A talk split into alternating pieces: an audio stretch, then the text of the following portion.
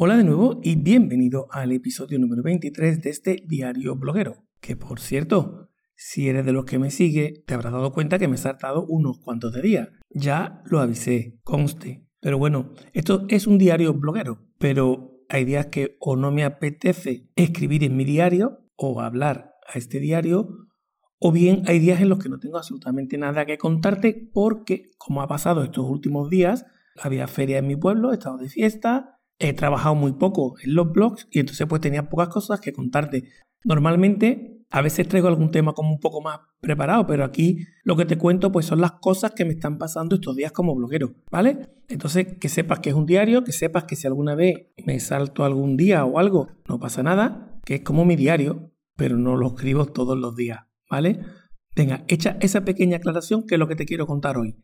Hoy te quiero contar que los números, las estadísticas, el seguimiento de los datos de tu blog es muy, muy, muy importante para que tu blog vaya bien, para que tenga éxito, para que funcione, para que puedas tomar las decisiones correctas para orientar tus contenidos, para orientar tu estrategia blogging, en fin, para mejorar. Aquello que no se mide ya es un viejo dicho, pues no podemos mejorarlo porque no sabemos lo que está pasando. Entonces, teniendo en cuenta que es muy importante seguir los datos y mirar las estadísticas y dedicarle tiempo, aunque nos aburra, lo que no hay es que ponerse nervioso con los datos. Y te lo cuento desde una experiencia mía de los últimos días y además tiene que ver con una cosilla que te contaba en hace algunos cuantos días en este mismo diario.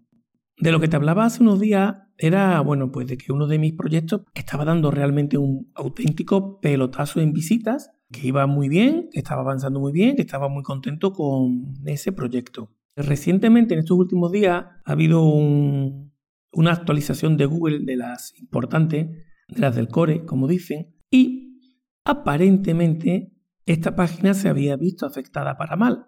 Sería casualidad o no, pero en Google Search Console, que ya sabe que es una herramienta que Google pone de forma gratuita al servicio de los webmasters y que si no la usas ya estás tardando, también te hablé de eso en otro episodio, pues bien, vi que en Google Search Console 1. Caían el número de visitas. 2. Bajaba en posiciones en la SERP. Y sin embargo, resulta que pocos días o en el entorno de las fechas en las que Google estaba haciendo esa actualización, vi que la página web tuvo una caída importante. Una caída más o menos de un, de un 40% en visitas y concretamente en esas páginas en las que tenía más visitas.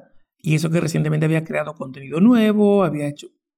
Pero teóricamente era como un batacazo. Y mi conclusión es que no hay que ponerse nervioso. Es verdad que intenté, y eso lo hago siempre, y eso no creo que sea ponerse nervioso, sino forma parte del trabajo de un bloguero que se toma estas cosillas en serio, intenté averiguar dónde, cuál era el origen, qué página o por qué palabras era por la que había perdido posicionamiento como para caer tanto en visita, o si había algo de tendencia temporal, ¿no? estuve haciendo una pequeña investigación, pero me di cuenta que era como generalizado no se concentraba en una URL concreta, no se concentraba en algunos términos de búsqueda concretos, sino era un poco generalizado. Digo, oye, pues igual Google está empezando a gustarle un poco menos mi página. ¿Y qué hice para solucionarlo? Absolutamente nada. No hice nada. Y estoy convencido de que ese blog está más o menos bien construido, no copia contenido, no está con texto espineado, las imágenes son originales, los artículos están ordenados, con las cosas básicas del SEO. En cuanto a cómo está hecho el blog, está bien hecho.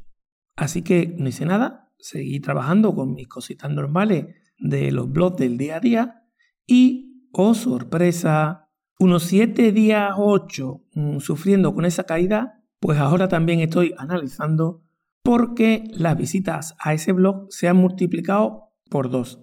No con respecto a cuando ha caído, sino por dos con respecto hasta antes de esta caída. ¿Qué ha pasado? ¿Qué está haciendo Google ahí? Oye, pues no lo sé. Pero lo que sí está claro es que cuando vean los datos, sean buenos o malos, no hay que ponerse nervioso, sino intentar analizar, intentar ver qué puede estar pasando, esperar un poco. Si vas a cambiar algo o quieres cambiar cuatro cosas, cambia una y espera a ver qué resultado te da. Más adelante cambia otra. Pero poco a poco, siempre con calma, si estás haciendo un buen trabajo con tu blog, tarde o temprano te verás recompensado. Así que no te pongas nervioso ni nerviosa. Un puntito de tranquilidad, sigue los datos de cómo va tu blog y nos escuchamos en el próximo episodio si tú quieres. ¿Ok? Hasta luego.